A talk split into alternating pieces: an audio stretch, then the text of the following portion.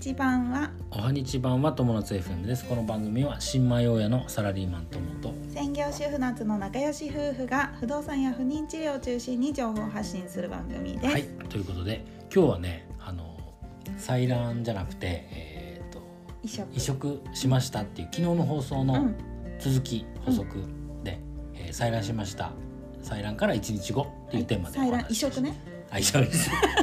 もう何回も間違えちゃう。移植ね。しました、うん。移植の1日後っていうテーマでお話しします。はい。はい、3月1日にうん。移植をして、で、今この収録をしてるのがうん、3月2日の夜。夜、うん。うん。10時前ぐらいはい。ですね、はい、うん。そうですね。で、えー、とまずねその昨日の放送なんだけど、昨日の放送では、まあ、あの移植しましたっていう告知をするまでで、うん。というのもちょっとね夏があの頭痛が激しくてでちょっと詳しくお話しできなかったものがあったから、今日補足として、まあはい。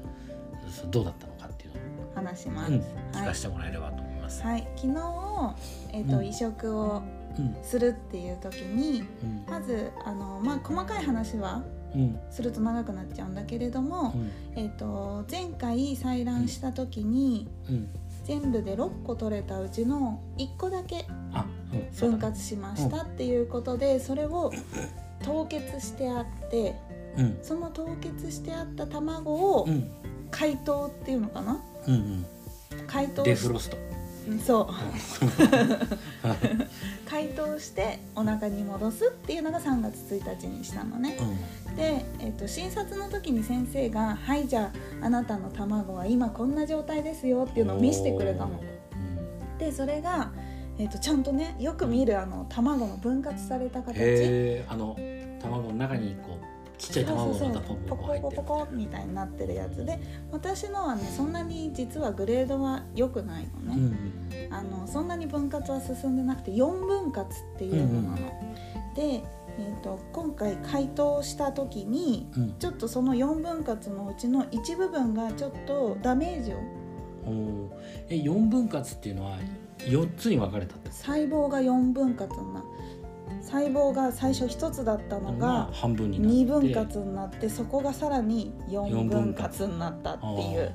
一部っていうとじゃあ四分の一ということかな。そうだね。でそこが解凍するにあたってダメージを受けたらしくって、はいはい。うんちょっとその写真っていうか見るとうん。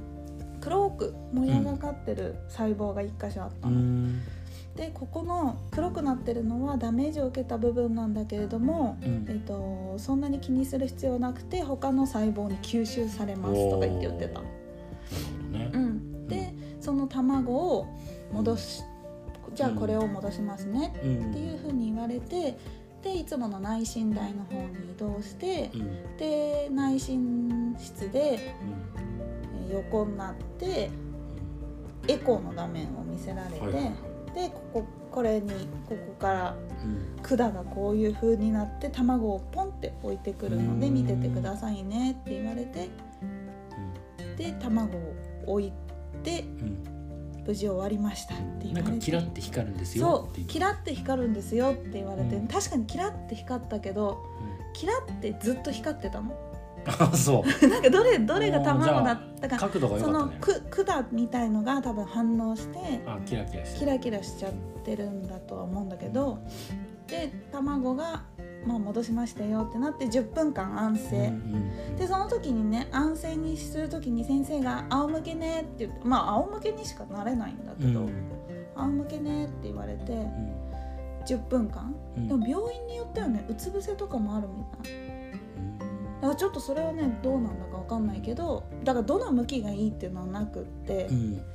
動かないでね。とにかく動かないでっていいうことみたい。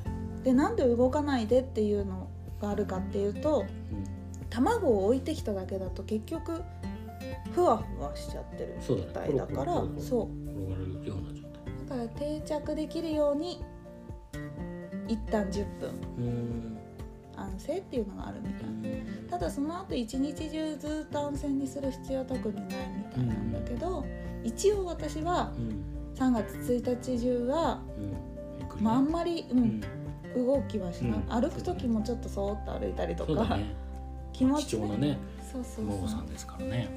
うでまあそういうふうにゆっくり過ごしてで夜もうすごいともくんも早く寝たんだよねそうだね。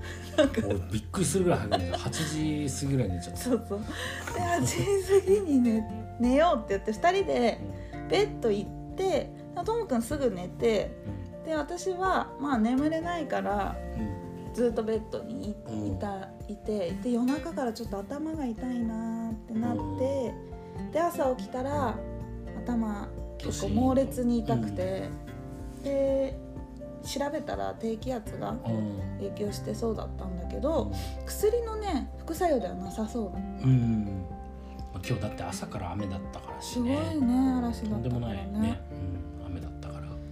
でまあそれもあって今日ほとんどずっと安静だったね、うん。ずっと寝てたね。そうだね。うん。まあいいんじゃないですかうん。二食直後だし安静してて悪いことはないでしょ。うまあね、うん。でも明日から普通に動かないと逆に動かなすぎもよくないみたいまあ、なとは言っても買い物行ったりとかさ、まあね。まあそのぐらいはしたじゃない、うん、うん。今日、あ今日ね。ううん。いいんじゃいいんじゃないですか、そうだね。うだからまあ明日からも普通にん。